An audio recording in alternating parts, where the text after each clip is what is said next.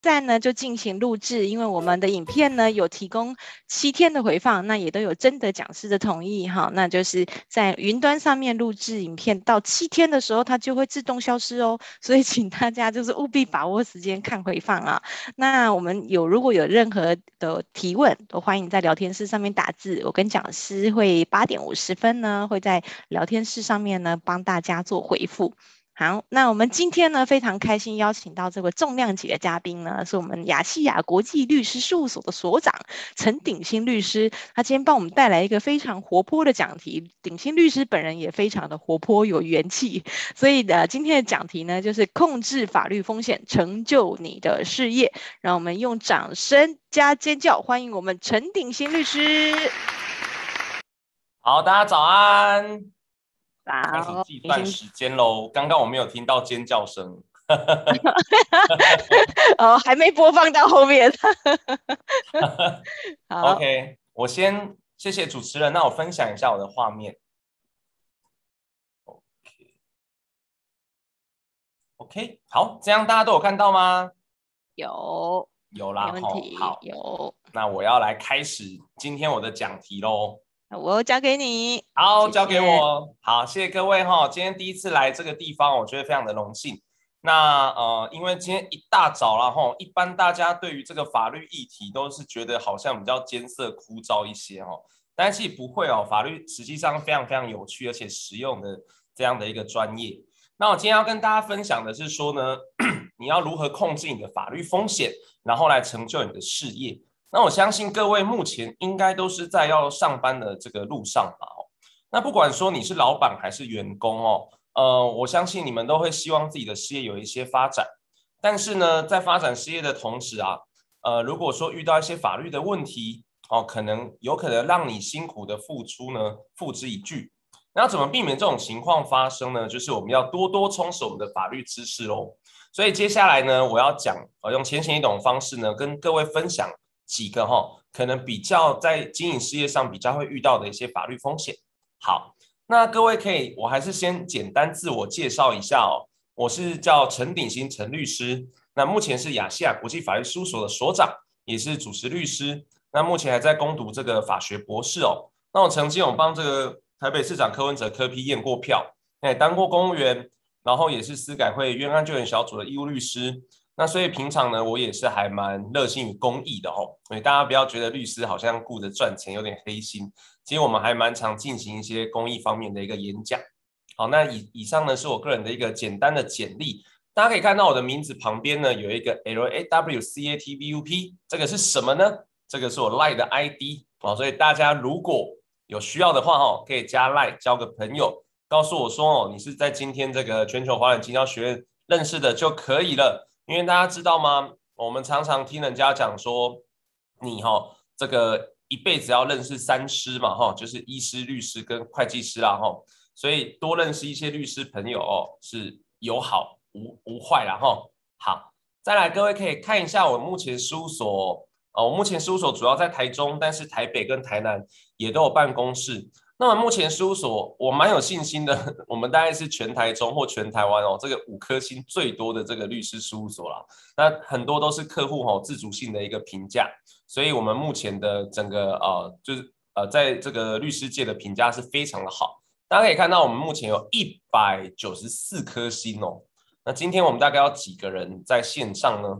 我相信呢应该至少超过六个人吧哦。那再加六颗星就两百了哦。大家知道我的意思吗？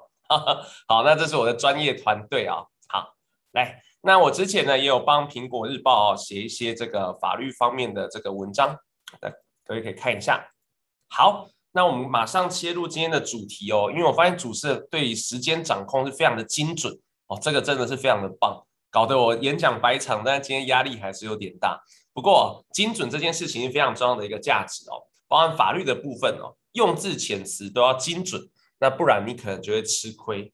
那因为今天一早啊，那主持人说可能某些人都是在通勤，所以不方便看太多的这个荧幕，所以我今天呢放了这个新台币哦，跟一大堆的这个钱，让大家比较兴奋一点哈啊，大家看看钱是不是就比较啊有有一点精神。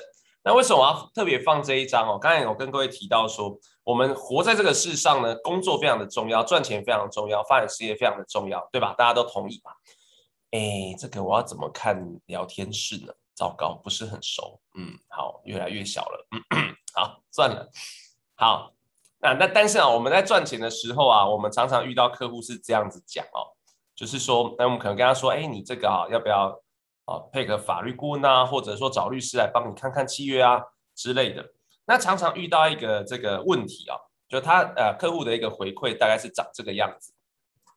好，各位可以看一下这个呃，那大家前阵子应该都有看奥运对吧？那这个这一只这一匹马叫圣南海啊，不是叫鼎新律师啊。那本来这个选手是可以拿奥运金牌的。但是因因为这个盛男孩哦不听话，所以他后来就痛失金牌。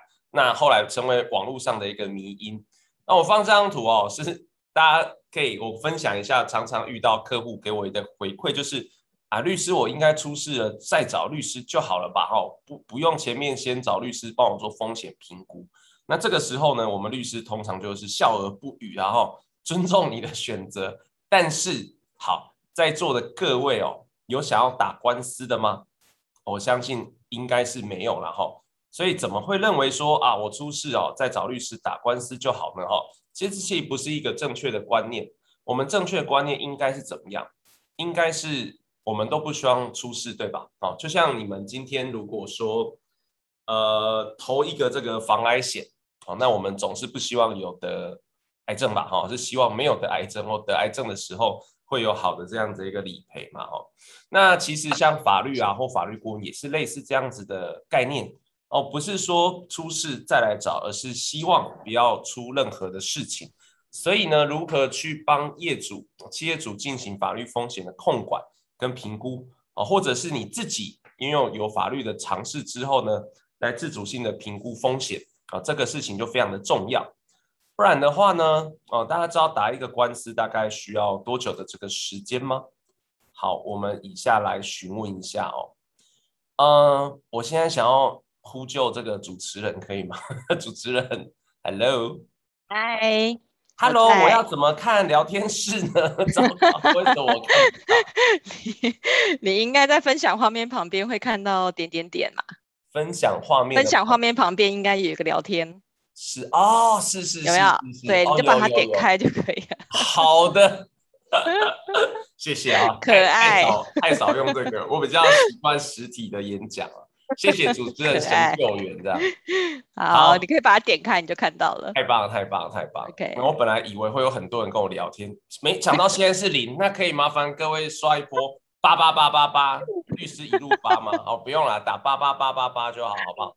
我确认一下，目前与会者十六，哎，有有有，谢谢换成，哎呀，谢谢谢谢，哎呀哎呀哎呀，有打的都把地址留给我，寄中秋节贺卡给你们。等一下哦，来提醒一下大家哈，因为如果你们没有选择全所有人的话呀，你们打所有的字只有主持人跟来宾看得到哟，所以提醒所有的伙伴们，如果你们要打任何回复或者是要问问题，记得要把那个上面选择所有人，好，那这样大家才能看得到。OK，好，好，那我们继续喽。谢谢鼎新，谢谢哦。那这个盛南海的部分先跳过了。来，这个这个案例哦，大概在去年发生的事情，那不知道有没有人有印象？好、哦，这个一场官司让林百里输掉一家公司哦。那美国判赔惠普百亿，这个案子非常的，我觉得大家可以了解一下，为什么会特别提这个案子呢？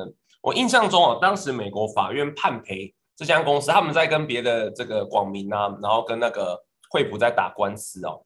那最后呢，判赔的金额我印象中是两百多亿，两百两百三十几亿吧。好，那各位知道这一家公司的市值是多少吗？啊，有没有人要打在聊天室上的？有没有人知道这个案例的？因为打主持人有提醒我要让大家打数字比较好互动。因为可能一手抓着公车的这个好把手，然后一手用手机这样，哎，三百亿，非常的棒，哎，原来是主持人呼应我是吧？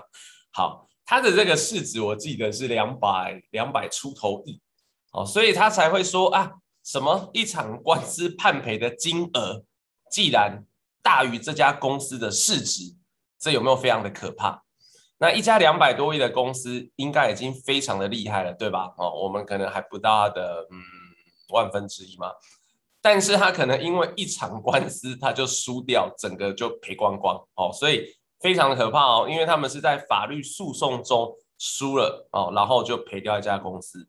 那当然这个案件大家再深入下去找了，他最后是和解，那但是也可以理理解啊，一定是会付出非常高额的这个和解金。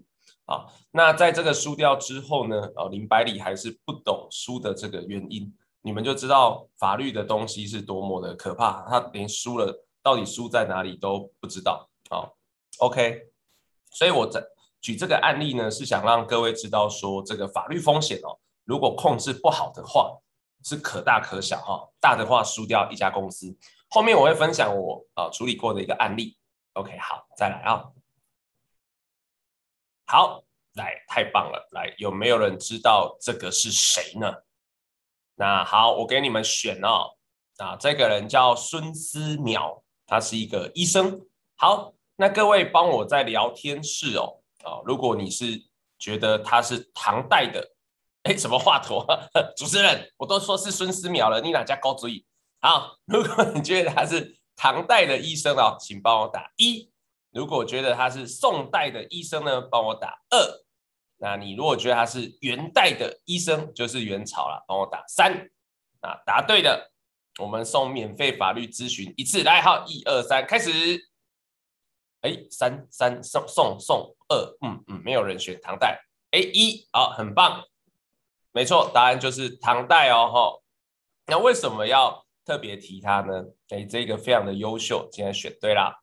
好，我送你免费法律咨询一次。呃，哎，大家看哦，他说上医医未病之病，中医医欲病之病，下医医已病之病。那特别提他是因为说，这也是哦，我在常常在外面公益演讲的时候呢，会跟大家提醒的，就是说，我想各位可能都有在吃保健食品吧？那你们是不是会吃保健食品，就是希望呃不要生病，对不对？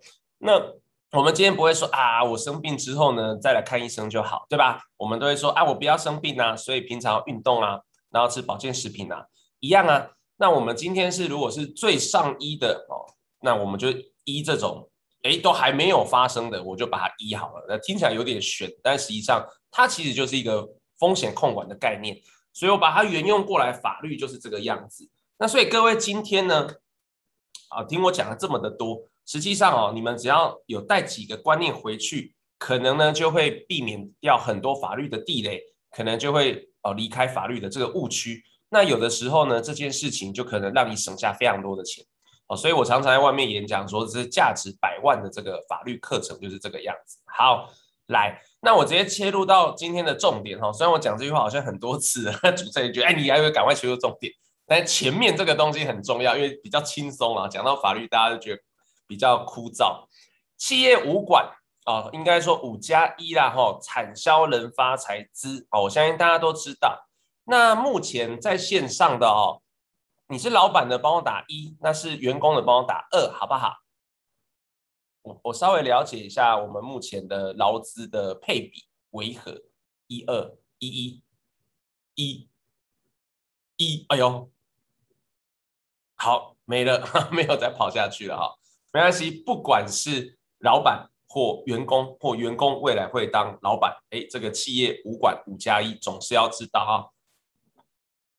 产销人发财资，那各位，其实这六个环节资，就是因为目前比较有一些公司会有资安方面的问题哦。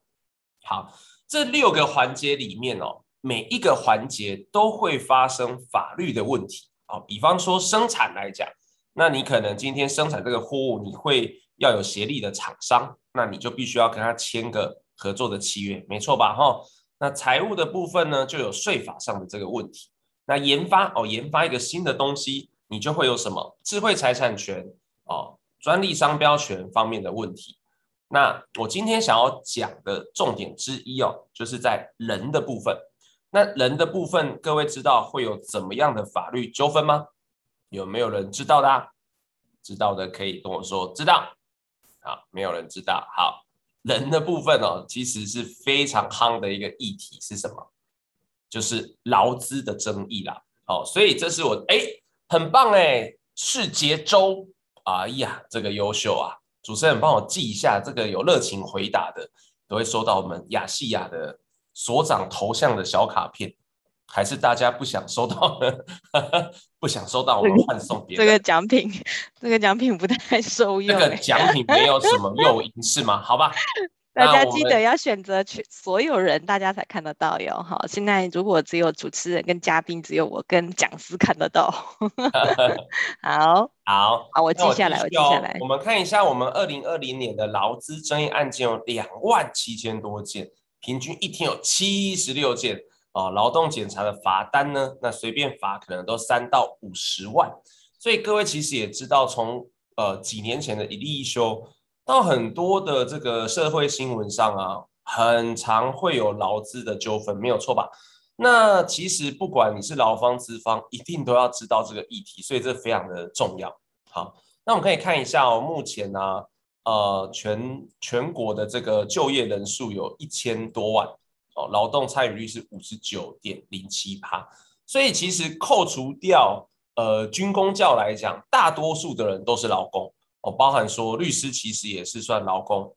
那虽然我自己是老板，但是我也是投劳健保的嘛，所以我也算是劳工啊。所以这个是每个人都会面临的课题啊，除非你是军公教，但我猜现场应该没有哦，因为我们是全球华人经销学院，所以大家应该。都是来做生意的优质商务人士啦，所以优质的商务人士一定必须要知道的就是劳资的这个问题哦。好，来，那我来问一下各位哦，这边有个小问题啊，因为主持人跟我说字不能太小，所以字太小的我就口述带过去了。好，来，各位，请问一下，劳动检查第一名，如果你觉得是工时的，请打一。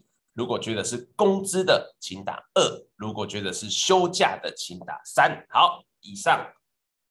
哎呦，一一，哎呦，大家是不是觉得我习惯会把标准答案放在一呢？没错，因为来不及整理，没有啦。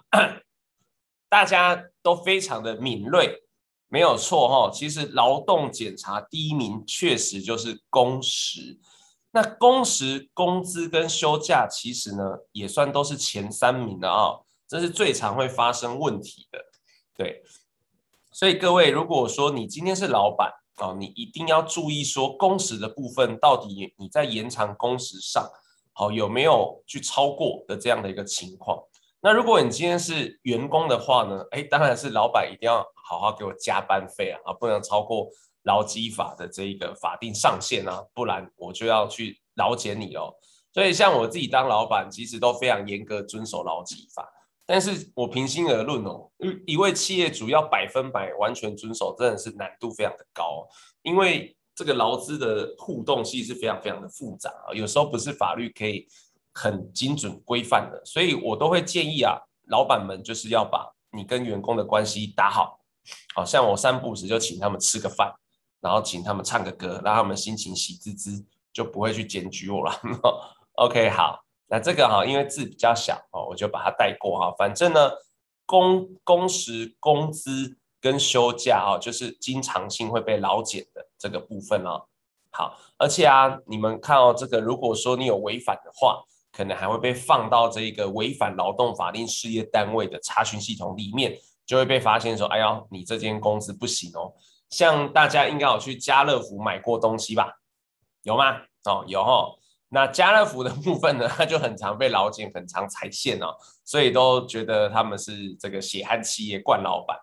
好，OK，来，那大家不知道打疫苗了没？哈，那有打疫苗的按一，没有打疫苗的按二。那我接下来还要再问打打 AZ 的高端的莫德纳哦，不用了哈。我自己本身打高端，然后打完之后呢，我就马上一直上班哦。嗯，高端副作用比较小。但我一个当事人打 AZ，他说：“哦，刚刚好灰掐黑的弄弄龟啊盖啊，然后听起来好像很严重。”但不管哈，为了提升覆盖率哦，有疫苗尽量就去打。那当然这不是我们今天要讲的重点。我今天要讲的重点是说，哎，那你打法律疫苗了吗？当我们今天很担心 COVID-19 的时候，我们会去打疫苗。那当你担心法律风险的时候，你有没有去打你的法律疫苗呢？嗯，那这个就是要大家要想说，我要去打这个法律疫苗了哈。那好，再来问各位一个问题哦。来，无薪假，我相信每个人一定都有听过啦。那请问一下，无薪假要不要给薪啊？觉得要的按一，觉得不要的按二。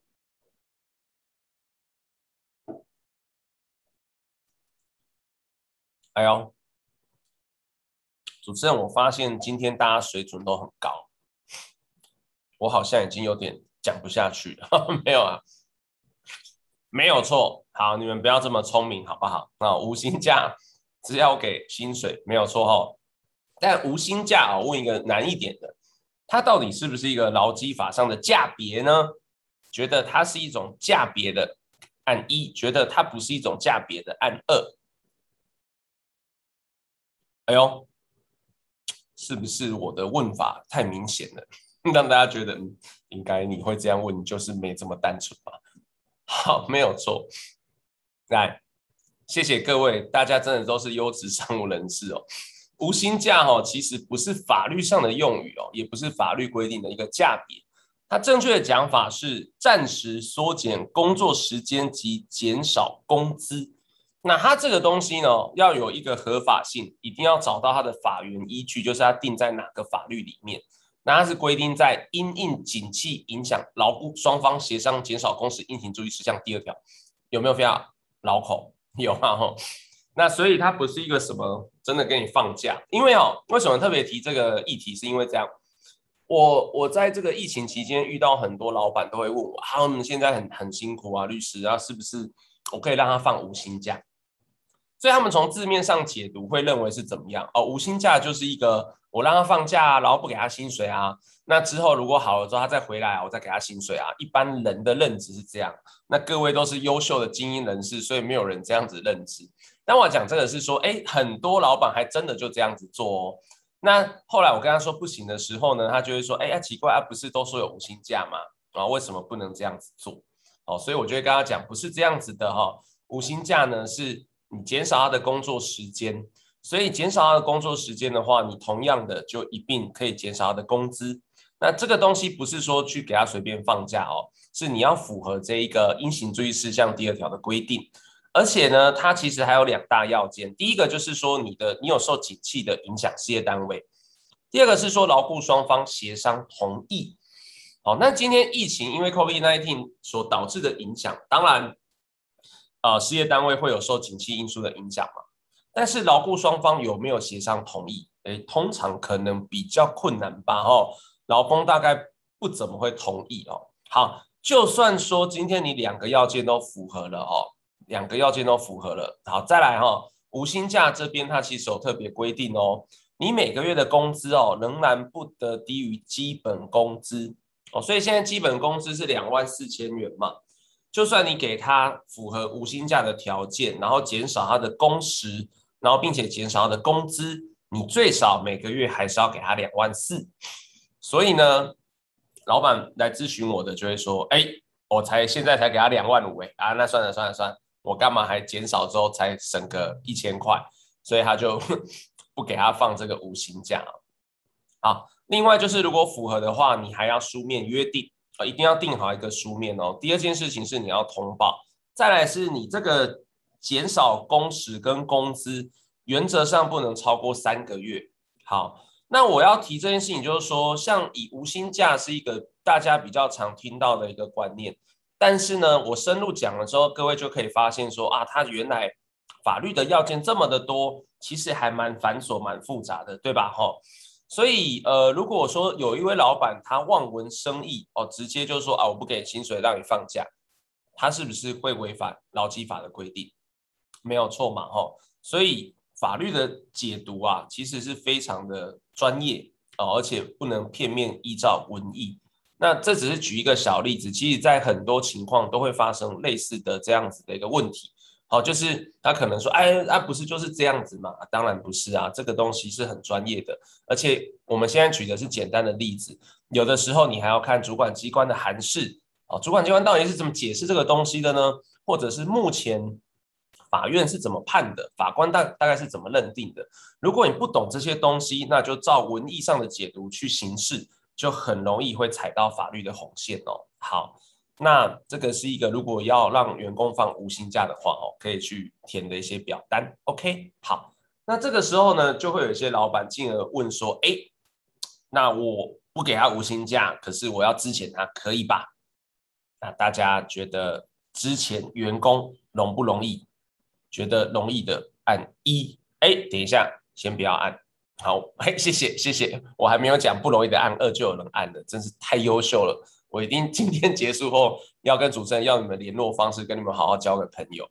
好，我更正一下问题哦。先前有一个意见领袖，忘记是馆长还是谁哦？哎，馆长最近哦要找我打官司哦，当然这个事情就先不提。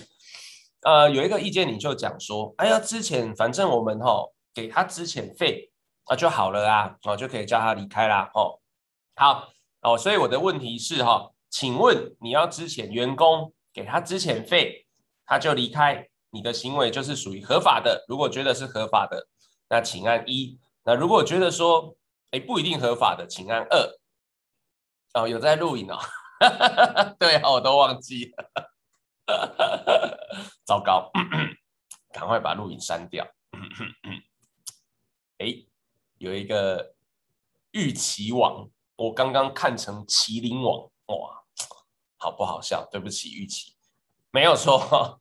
哎，今天的这个主持人，今天的与会的啊、听众哦，都非常的优质啊，大家好像法律观念都非常的饱满。好，没错，大家非常的聪明。其实啊，你我们今天要根据劳基法的规定哦，要资遣员工。其实，在劳基法它有分初步可以分成是两，哎，预告工资都出来，这个真的太优秀了。通常我们会分成这个经济性解雇跟惩戒性解雇。那所谓的经济性解雇，就是哎，今天公司真的就做不下去了，哦，这个叫经济性解雇。你如果没有这种做不下去的情况，你也不能随便解雇。那第二种惩戒性解雇是说，这个员工他可能犯有一些重大的错误，那这个时候你才可以把他解雇。所以其实并不是说啊，我给你资遣费啊，啊就叫你走人呐、不是哦，不能这样子啊，挥呃呼之则来，挥之则去哦，没有这么的容易。所以我才说请神容易送神难。其实有很多的员工哦，的老板请到播客员工，他觉得他好像没有很认真，但是他又没有踩到线，那你要硬叫他走，哇，那可能跟你告一个叫什么请求确认雇佣关系存在之诉。各位知道这什么东西吗？就是说，如果今天这个员工认为，哎，你是非法解雇啊，好，所以我跟你的雇佣关系还是存在的。那这个时候呢，我就叫法院确认这件事情哦。那如果说这个官司我们打了两年好了，哎，打完两年后，法院确认说，哎，老板你真的是非法解雇哦。所以这个时候，其实你在两年前这个员工跟你的雇佣关系都是存在的。那代表什么？老板要不要付他薪水？觉得要的，请按一；觉得不用的，请按二。大家现在都疲乏了，好吧？觉得要的请按六好了，我是要改个数字。是的，要给他薪水的，所以因为他确认雇佣关系存在，有没有非常可怕？但这两年你可能要拒绝他来提供劳务，所以他可能没做到事情，你又要给他薪水，灰熊的恐怖。哎呀，谢谢佳慧，还真的按六。主持人，我觉得我们的这个学员的。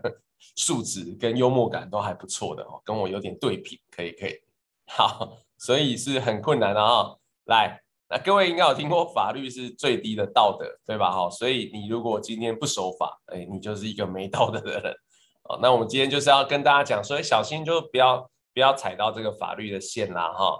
好，来，我们来分享几个案例哦。哦，刚刚前面讲一些基本的观念哦，相信大家应该有所收获啦，哦。好，虽然你们都很优质，还有担心我讲太简单，但没关系。接下来有这个困难的案例出现了啊！来，我刚刚有跟各位说，我要啊、呃、跟大家分享一下我办过的一个案件。好，有人知啊，这台是什么物件不？这个是一台叫堆高机。哎呦，哇！主持人，院长，我可以叫你院长吗？你真的很厉害耶，是不是有开过？没有啦。哎呦，什么？他有他有写的？哎，真的哎！哎呀，原来这这台车下面有写，它是龙宫堆高机啊！真的真的真的真的太厉害了，观察力非常的敏锐。我我之前也处理一个案件是这样子的，呃，委任我的是老板，那他的员工就是开这个堆高机的人。那有一天他啊、早早上八点，哎，为什么有电话进来？没礼貌。早上八点呢？对不起，早上八点的时候上班，然后上班的时候他就开这个堆高机，然后他大概在八点三十五分的时候，他就脑中风，就送医院。送医院之后呢，他就变成这个植物人。哎呦，是不是非常的可怜呢？好，那我问各位，他最后成为植物人之后啊，当然他的家属就来提告啊。那他家属来提告，那提告之后，他就是主张说，这个员工呢，他有呃超时加班的这样的一个情况，所以导致他的身体状况不好，那因而。必须要这一个呃，要要住院嘛，哈，就是中风了。那我们这边的主张大概是说，第一个，呃，他当天是很早，他是早上上班，大概三十分钟后就出事，那所以他当天应该是精神状况是很好的一个情形，所以他会中风，应该跟他的那个呃，跟他的这个超时工作没有关系，因为当天他才刚上班嘛，哦。是这样子，OK，所以大家猜哦，我先问一下各位结论哦，各位觉得最后法院有没有判赔？啊？觉得有的按一，觉得没有的按二，没有，哎，很棒，但是我是说按一跟二啊，院长你讲没有不行，好。哎，谢谢大家，大家好像都希望我胜诉，但是很遗憾的，最后法院是判雇主要赔。那好，那我问各位哦，那大家猜，因为他后来中风嘛，他脑中风，然后大概五十五十几岁吧，那就躺在医院里面呐、啊。好啦，那这个时候大家猜法院判赔这个老板要呃要要赔多少钱？我们就打个数字，好不好？以万为单位，来开始打终极密码战，一百万。哎呦，嗯，还有吗？一百万一声，一百万两哎，六十万一声，呵呵，还有没有？再高一点。一百五十万一声，麒麟王出现了哦，没有啦，人家是玉期王，一百八十万一声，哎，不错哦。好，再猜下去，这个主持人就觉得我在拖台前了，所以我决定直接公布答案哦。最后法院判赔一千四百五十万，哎呀，有没有觉得很可怕？全台湾都惊呆了。那为什么会判赔这么高哦？呃，这一个人他，呃，他妈妈因为这样子哦，过于伤心哦，所以后来他也是病逝。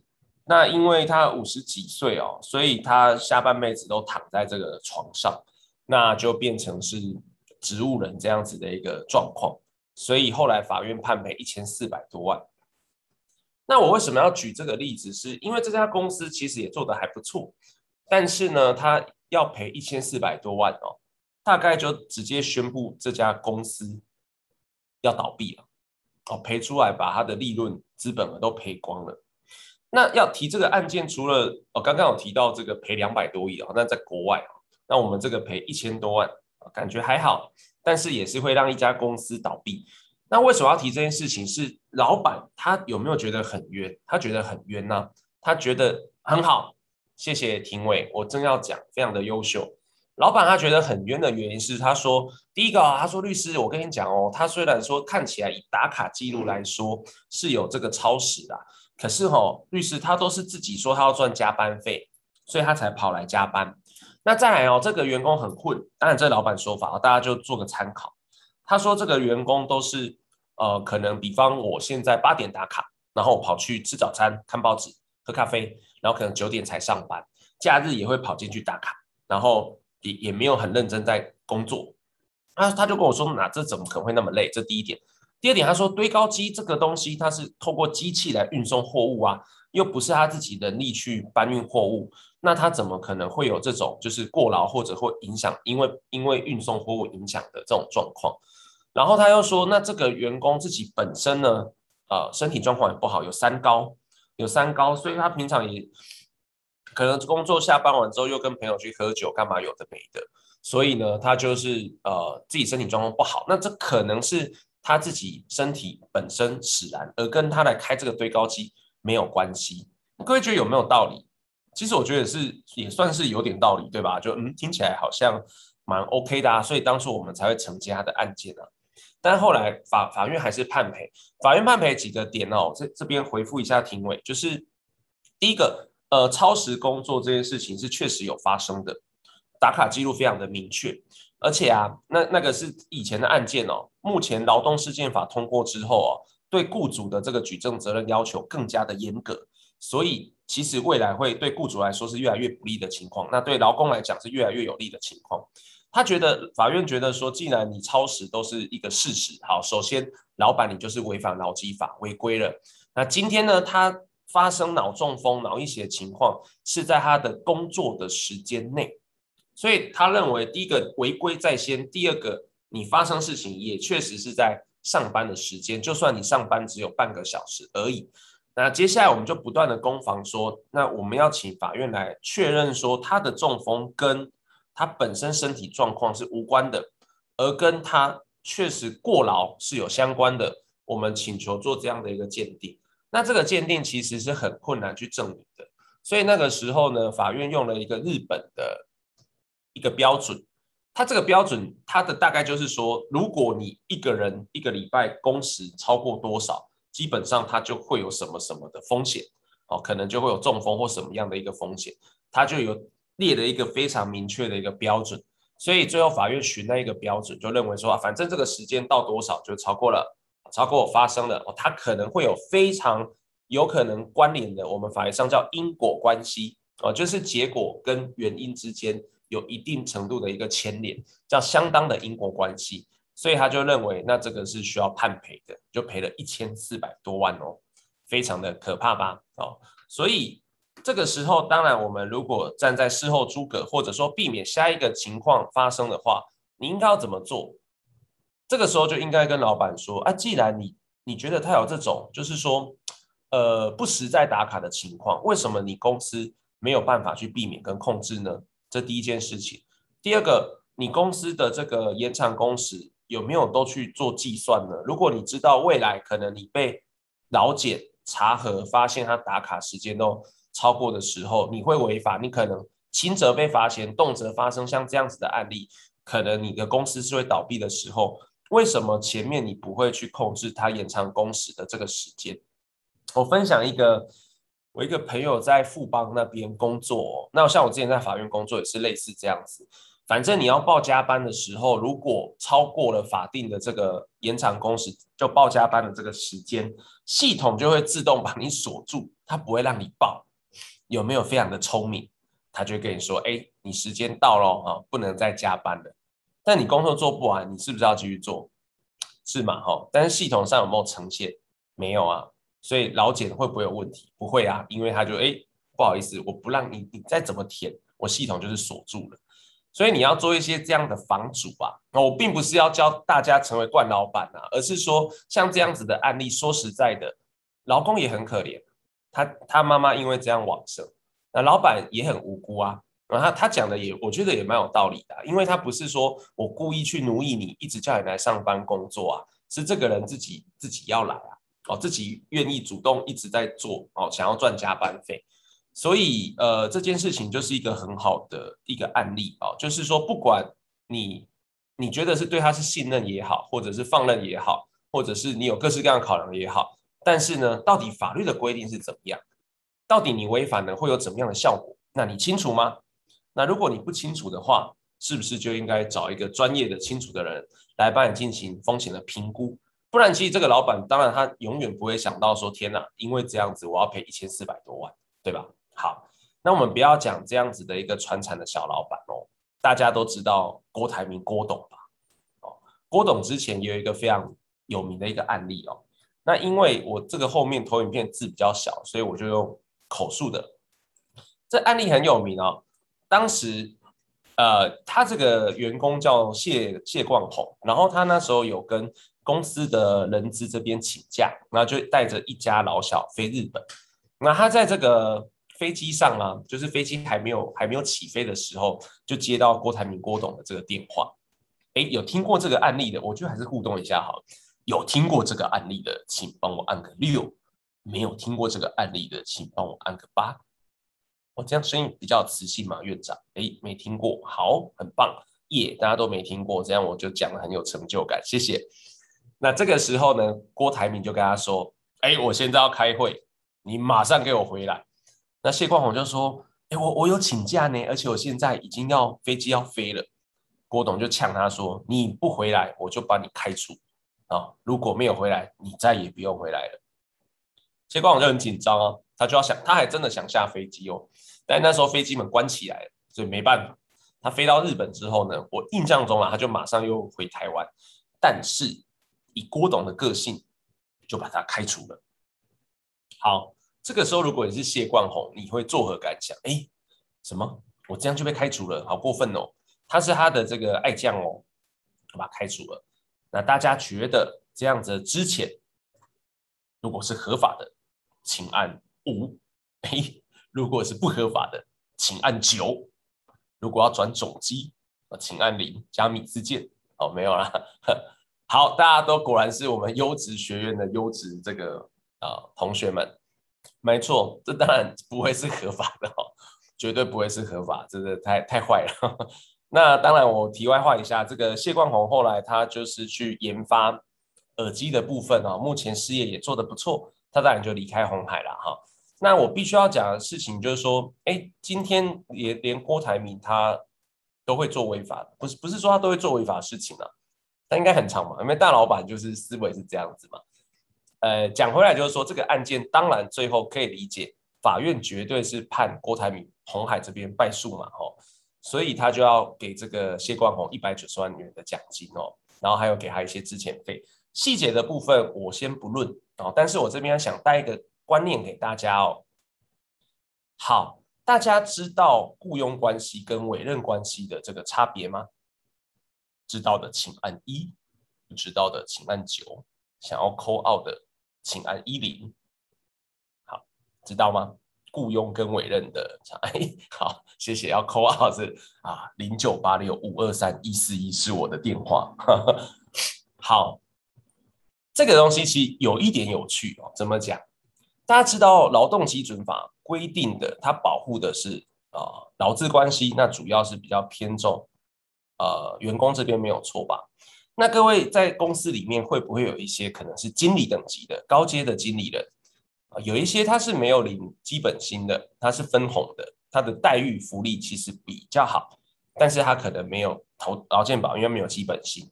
像这样子的位阶的话，它是不是一种雇佣关系？基本上可能会被认为不是哦，所以你可能在公司里面位阶比较高，但反而你没有受到劳基法的保障，这件事情是有可能的，而且一般人会轻忽，因为很多人从公司基层做起，一路这样做做做做做做，哎，然后老板说啊，我给你升官哦，你这太优秀了啊，老陈，我给你升高阶经理人好了，结果你从此之后就失去劳基法的一个保障。我们刚才提到哦，请神容易送神难，那是因为劳基法有保障。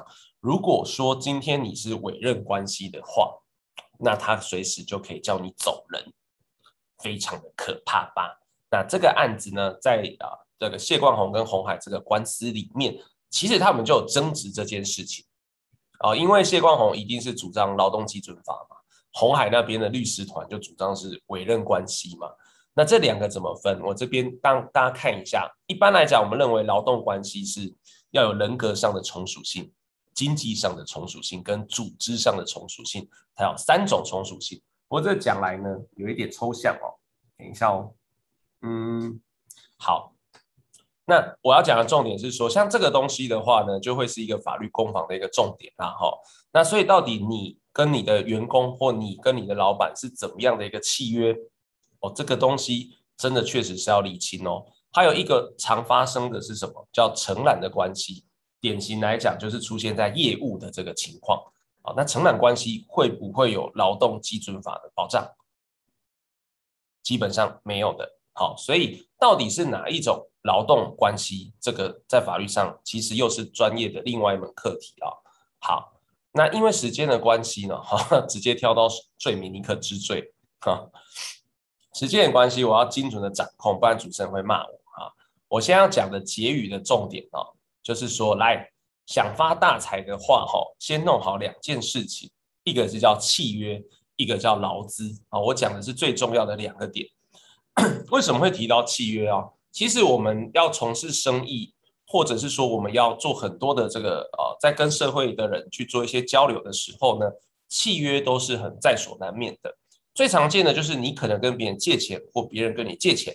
那常常有人问我啊，昨天就有一个人问我，哎，律师，有朋友跟我借钱，然后呢，我们没有签任何借据哦，怎么办？这样子我钱可不可以拿得回来？类似像这样子的问题。那当然没有借据，只要你有借钱，基本上借贷关系还是会存在。那但是你有契约的话，比较有办法去证明确实你有这样的一个法律关系。所以各位其实可以仔细思考哦，任何的东西哦，其实大概都不脱契约。比方说你今天要离婚，要不要签离婚协议书？要嘛，这也是一个契约啊。借钱借款契约啊。那你今天要受雇与别人或聘用别人，你要签个劳雇契约或者叫雇佣契约。所以各式各样的这个法律行为，包含你要找协力厂商也好。哦，你要卖东西给别人也好，契约都是一个根本，这就是我们民法上所谓的司法自治跟契约自由原则。因为我们你我之间的权利关系都透过这样子一个书，不一定要书面哦，口头也可以算契约的成立，但是唯有白纸黑字才可以确保。所以你一定要把契约的关系、法律关系弄得够清楚，定得够完整，这样子你才不会吃亏。那以往传统的人，大家做生意讲究诚信，所以很常会听到一个讲法是什么？哎，不用了，这个写契约伤感情啊，为什么要这样子去？好像很好像很见外，好像很不信任对方。但现在不是这样子了哦，你动辄可能大笔的生意或怎么样，或者你要长久发展长期有益的合作关系，你一定要契约的这样的一个约束才有办法哦。好，所以契约是非常关键、非常重要。我刚刚分享的很多的案例，其实从契约的角度切入呢，都是可以找到可以在确保雇主权利的这样的一个点上。那第二件事情呢，就是劳资的部分。那我们今天如果是老板请员工，是为了什么？我们可能希望员工来帮我们做事，让我们的事业可以更加的发展。但你跟他的关系就要维持得非常非常的好，因为我一再强调，请神容易送神难。你跟他的关系如果维持的不好的话，那他如果去劳解你，或他罢工或怎么样，哇，那劳动法令多如牛毛，你要每一条都遵守，非常的困难。我们的律师同道有一间事务所在法院对面，就有被劳检过，也被罚钱哦。所以连专业的律师他可能都会被劳检，他可能都没有办法百分百的遵守这个劳动基准法的时候，那何况是一般不懂法律的这样的一个民众。所以我，我最后要讲的就是说，大家因为今天时间有限哦，分享重点就是契约的关系是非常的重要的。你要签字之前，一定要非常的谨慎的评估。第二个是，如果你有员工的话，那劳资的关系的维系，以及如何不要卡到劳动基准法，也是非常重要的一个课题。好，那时间的关系哦，我今天就先分享到这边。那谢谢各位的参与哦，这个是我年轻比较瘦的时候的照片。谢谢，我也要让大家看看我辉煌的时刻。那各位可以啊，如果有需要可以加我的 line，我们交个朋友。刚才提到一辈子要三思的朋友，那我也很乐于跟各位交朋友，所以可以直接加我的 line，就跟我说在全球华人经销学院认识的就可以了。我们就送免费法律咨询两次，好不好？刚才今天大家都非常的踊跃，非常的优秀。好，那以上我就把这个主持棒交回给我们的院长，我们的主持人。谢谢各位。谢谢鼎新，谢谢我们的鼎新律师，然后这个互动大概是有史以来最多的。哦，真的吗？对 对，因为我们通常就是我都会跟呃我们的讲师说，我们只有五十分钟，所以要把握时间，哦、所以讲师们都很努力的一直讲，一直讲都没有。就是顶薪顶薪大概真的是有史以来互动最多的那个。我们等一下聊天室呢，因为我们是在录影当中，他会连聊天室记录都都记下来，那聊天室就一排那个数字一啊、二啊、三啊、九啊、十啊这样。好，太有趣了。好，那我们就这边呢，就是我想问几个问题啊。那我们的学员哈、哦，应该刚刚也听得不太过瘾，对不对？如果有什么问题，也欢迎在聊天室这边提出来哈、哦。好，那我这边就是想想先了解一下，就是鼎新你的那个领域大概都是在哪边呢、啊？因为我们知道法律事务所的服务范围非常广，那你最擅长的领域是什么呢？嗯，呃、我们事务所目前有大概七位律师。那所以大概所有法领域都包含在里面。不过要问我个人的话，我个人的话，因为本身一开始我介绍我有劳动法令管理师的资格，所以在劳资的部分我也很擅长。那再来就是大型的一些刑事案件，啊，像贪污治罪条例啦、银行法吸金啊、老鼠会啦、多层次传销的部分，刑事案件的部分也非常的擅长。第三个就是哦，台湾最近非常多就是离婚。还有侵害配偶权的这个部分非常的多，所以我们我们也很常接这样的案件。大家如果可以看去我们的 Google 这边去看，就知道很多问问题的人都是离婚方面的，或者是说啊，我老公哦在外面有小三呐，有侵害配偶权这方面的案件，我们也非常的常处理。哦，对，大概我个人是这三个领域比较比较经常性处理，或者。敢说比其他律师还强的部分啊，那当然我本身是学海商法的，在硕班还有博士班，所以这方面也很擅长。只是说这个部分的案件很少，嘿，基本上不怎么会碰到。对，所以就是啊，刚刚提的那三大领域是比较擅长、比比较经常性处理的。OK，因为我跟鼎新是连友啊，就是我们虽然没有实际碰过面，但是有在脸书上面有看到，有看到你有时候会写一些很有趣的，当然这都是匿名哦，就是有一些案例我们看到都会觉得会心一笑。上次你有写一个那个离婚的，然后她要告她老公，然后结果她老公什么只是三四年前的事情，那个可以请大概分享一下吗？哦，对啊，对啊，对啊。那我来讲什么？就是我知道，我知道有一个客户打电话来咨询说：“哎，律师，律师，我要咨询一下。”然后我说：“你怎么了？”他说：“我想跟我老公离婚。”我说：“为什么？”我老公跟别人去开房间。我说：“哎，这个你老公真的很坏哎，你有证据吗？”他说有。然后呢，我就问他说：“那时候我问他说：‘哎，那你们那个结婚多久？’他好像跟我说是三年吧。对。然后我说：‘那哎，那你老公什么时候跟小三去开房间？’他说大概四五年前。他说大概四五年前，然后就哈什么呃嗯，他说啊那时候我说啊你们那时候交往了吗？他说还没有，我就好哦，那我可以理解他情绪上可能不会很好，但是那毕竟是你们认识交往前的事情嘛。然后他后来结婚后才发现哇，原来我在我老公跟我交往前有跟别人去开房间，我 就那你这个是要告什么的？就。对，那那后来你是怎么跟他说？就直接跟他说这告不成啊？对啊，对啊，对啊，我我们都很老，我我们的特色就是会很老实跟他讲，不会说有些律师他为了要接案件，故意讲的好像很好听这样子。OK OK 好，所以刚刚总结一下，就是劳资，然后刑事案件，然后走婚姻，就是离婚案件的话，这边是你比较擅长的。那我想问一下，就是呃，像我们的礼拜五上礼拜五的讲题啊，是关于企业公关危机。那其实我自己有很多的客户，他们可能在面临那个一些。呃，公关危机的时候会来找我们处理新闻稿。那我在想说，就是像这种公关危机，也是律师这边大概会怎么样去配合呢？比如说，我有一个客户，有个年约客户，他们是做那个，反正就是一些零售的消费品。那那他们就是有一次在出在做一个促销的时候标错价，这个太常发生了。嗯，就是标错价，那直接本来就 那工读生真的就是很厉害，他就。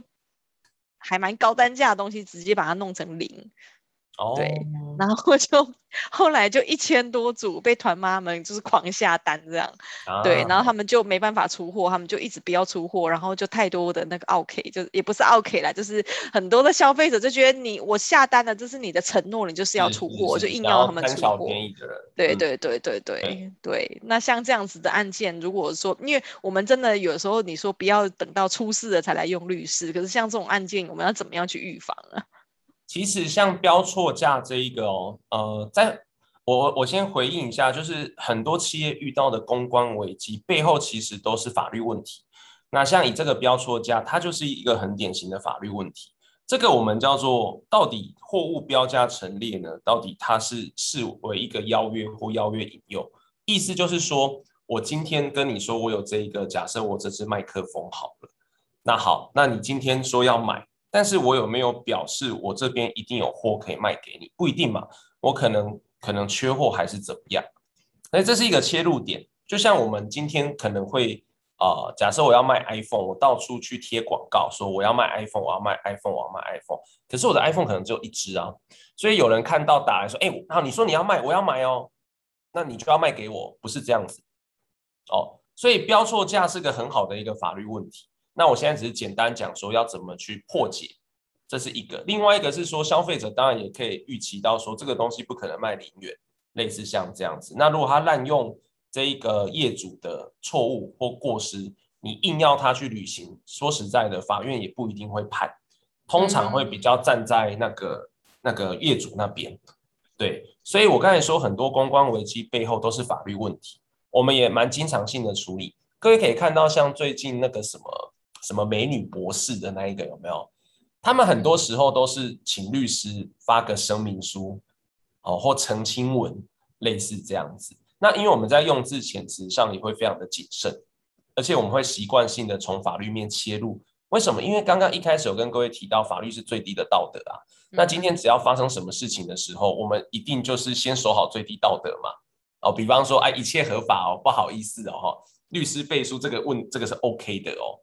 对，那其他我们静待调查，类似像这样子。嗯，对对对对对，所以其实像我们，嗯，像我们有一些客户，他其实也是有，就是呃，有的时候像餐厅啊，或者是一些呃商店呐、啊，他可能被他的客户就是恶意评论，对，就有一些不，我不晓得是同业，或者是真的是有一些顾客来，然后他可能就。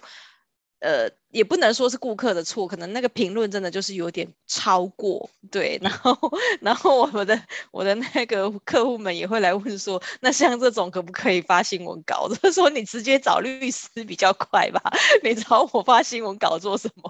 就是他被客户就是被顾客恶意评论的这样的情况下，对。如如果像说他在这个要看评论的内容，嗯，如果里面有一些不实的指控。嗯，那就会触犯刑法三百一十条的诽谤罪，而且会是加重的这个情况。那当然，这个时候比较省事、快速的方式，就是截图之后去警察局报案，表示要提报这样。哦、对对对，这个这个是个方式。但如果说、嗯、如果说这个客户本身确实有去消费，那他评论的内容可能是他主观的感受，就会有点不好控制。我可以理解业主会非常的愤怒啊，因为我之前也有被恶意的去评论过。那有时候你这个人到底有没有来，他是你的客户，你也不知道，啊，会很生气。那这时候我就会使出。人海公司说：“大家帮我检举那则评论，它就会被下架。哦 ”哦，好，这是一个好招，是是就是如果这个蛮实际的评论，对对对，这是个好招。OK，好，那就是我们呢，时间也差不多接近尾声了。就是今天非常感谢律师在百忙之中来到我们的全球华人营销学院。那呃，大家可以加一下律师 ID 哈，就是我们刚刚有说三师的朋友一定要交哈，Low Cat V。U P，大家知道 V U P 为什么是 V U P？因为就是那个注音如果没选好啊，就是心有没有？陈景新的心，那打你好厉害哦，超强嘞！因为我有 我第一次家里连友的时候，我就是自己那个在要打，然后就忘了转换，就就打出 VUP，然后就你的那个就跳出来就是 VUP，就哦原来是这样，哦、对，那个就是注音没选好的时候就变成英文就是 VUP 这样子，太厉害了太。厉害好，好，那就是 Lowcat 就是律师猫，然后星这样子，那就是律师的 ID，那欢迎大家呢就是跟律师就是跟他打个招呼，跟他说，哎，我是全球华人营销学院的学员，那律师有承诺。我会送一次免费的咨询哦。好哦，那鼎新你的那个 Google 的评论呢？刚刚已经多了一个五星评论了哈，就是本人我。怎么？哎呀，谢谢院长。对，那等一下，我相信应该还是会有一些有心的学员们。啊、哎呀，好啦好啦，人海战术。好啦，感谢今天鼎新来到我们这边哈。那你画面给我一下，我这边我预告一下明天的课程喽。谢谢院长，那我停止分享喽。哎，是的，是的，来换我这边。呢，好，那我们我们的这个呃，OK，那我们来预告一下明天的讲者，明天的讲题呢，也是我非常非常期待的哈，就是呃，是一个呃很优秀的职人摄影师，The Stage 美式婚纱摄影的创办人，他叫 Robert 张国顺哈，那他为大家带来就是说我如何开启海外摄影的新蓝海，那大家可能会说，我又不当摄影师，这个讲题跟我有什么关系呢？重点是。这个他去海外摄影之后，他为这个摄影圈带来了哪一些的新气象？我觉得商业模式它是有一些共同逻辑的。如果在座有很多的东西都都是老板，都非常适合参与这样子的一个商业模式的碰撞跟火花。OK，那就是今天呃明天的课程的预告。今天也非常感谢鼎新来到我们的学院，谢谢你，谢谢你。希望有一天赶快在实体的那个再跟你碰面，跟你交流请教。谢谢鼎新，那我们今天的演讲就到这边喽，谢谢大家。家，拜拜，明天见，拜拜。鼎新，谢谢，那我们就下线喽，谢谢，赶快去忙，嗯，拜拜，拜拜。